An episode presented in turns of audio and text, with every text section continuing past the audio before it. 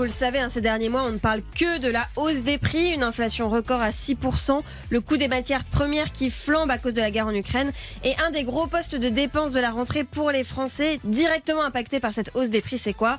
Les fournitures scolaires. Et elles ont augmenté de combien à peu près? Alors cette année, elles coûteraient une dizaine d'euros de plus par enfant que l'année dernière, 208 euros en moyenne si l'on compte fournitures, papeterie et affaires de sport, selon une étude de l'association Famille de France. Alors ma mission aujourd'hui, Peggy, c'est de vous aider à faire baisser cette facture. Et pour ça, j'ai cinq conseils à vous donner. Et le premier, c'est tout simplement d'acheter vraiment un maximum de choses maintenant, de pas attendre. Et pourquoi? Un, parce que là, il y a encore dans les supermarchés des invendus de l'année dernière.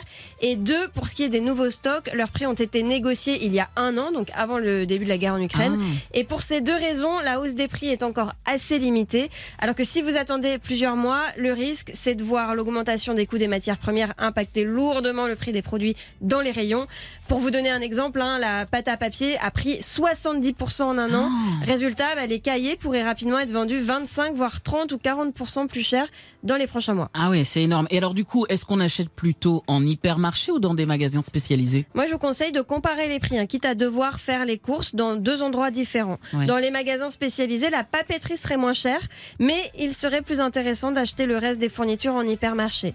En plus, les hypermarchés font des promotions ou parfois euh, des opérations de reprise de fournitures d'occasion contre des bons d'achat. Et puis sinon, il y a aussi Internet. Il y a des sites qui proposent des prix cassés. Alors évidemment, attention, je vous le dis toujours, à ne pas tomber sur un site frauduleux. Bon d'accord, mais alors comment on fait pour ne pas passer des heures à comparer tous les prix? Parce que ça peut prendre un temps fou. On s'aide de sites et applications qui nous mâchent le travail. Je vous en donne trois. Idealo, qui compare les prix des produits entre les enseignes sur Internet. Mhm. Euh, deux, la carte interactive de l'association UFC Que Choisir, qui vous dit quel est le supermarché le moins cher autour de chez vous. Très pratique. Ouais.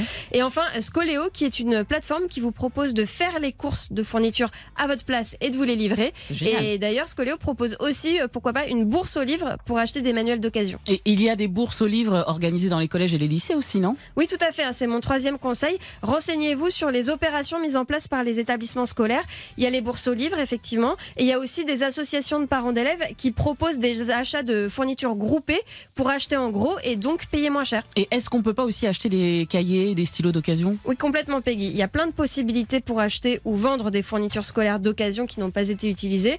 Alors, il y en a évidemment sur le site de petites annonces le plus connu, hein, le Bon Coin. Ouais. Mais il y a aussi des applications qui se sont spécialisées là-dedans. Euh, par exemple, l'application Bibs, ça s'écrit B-E-E-B-S. Elle permet aux particuliers d'acheter et de vendre tout un tas de choses pour les enfants et notamment des fournitures scolaires.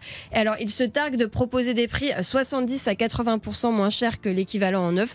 Donc, à tester. Alors, est-ce qu'on peut euh, même partir en quête, pourquoi pas, de fournitures gratuites? C'est possible oui, ça évidemment. Pour les plus démunis, il y a les associations solidaires qui en donnent, dont Solidaire, la Croix-Rouge, le Secours Populaire, etc. Faut vraiment pas hésiter à les solliciter. Ouais. Mais il y a aussi des possibilités ouvertes à tous pour avoir des fournitures gratuites. Par exemple, sur la plateforme Give, ça s'écrit G-E-E-V, euh, vous pouvez donner ou recevoir gratuit- gratuitement un peu tout type de produits, notamment des fournitures scolaires. Alors, vous trouverez peut-être pas tout, évidemment, mais vous allez sûrement déjà pouvoir faire de grosses économies sur quelques basiques.